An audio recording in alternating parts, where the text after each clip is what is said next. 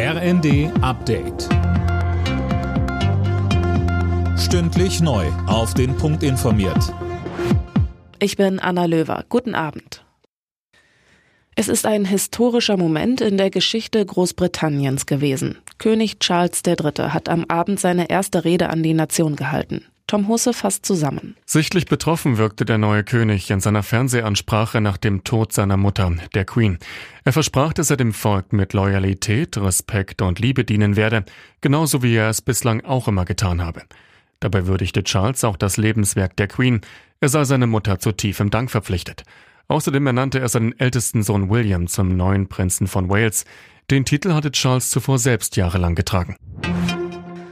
Die CDU führt eine Frauenquote ein. Das haben die Delegierten des Bundesparteitags in Hannover beschlossen. Die Quote tritt ab dem kommenden Jahr in Kraft. Bis Mitte 2025 sollen Vorstandsposten ab der Kreisebene schrittweise mit bis zu 50 Prozent mit Frauen besetzt werden.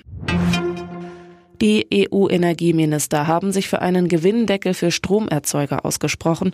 Bei ihrem Treffen in Brüssel hieß es, bis Mitte des Monats solle die EU-Kommission konkrete Pläne vorlegen. Mehr von Finn Riebesell. Die Kommission hatte den EU-Mitgliedstaaten so eine Gewinnbegrenzung vorgeschlagen als kurzfristige Maßnahme gegen die hohen Energiepreise.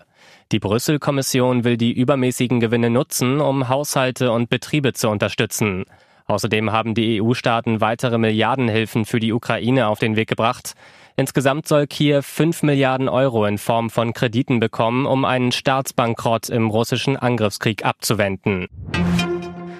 700 Kilo Heroin. Diese Rekordmenge an Drogen haben Ermittler im Hamburger Hafen beschlagnahmt. Fünf Tatverdächtige wurden festgenommen. Sie sollen die Drogen aus dem Iran eingeschmuggelt haben. Hauptumschlagsplatz in Deutschland war der Großraum Dresden. In der ersten Fußball-Bundesliga hat Werder Bremen beim ersten FC Augsburg verloren. Die Bremer unterlagen mit 0 zu 1 und liegen damit nun auf Tabellenplatz 9, Augsburg auf 11.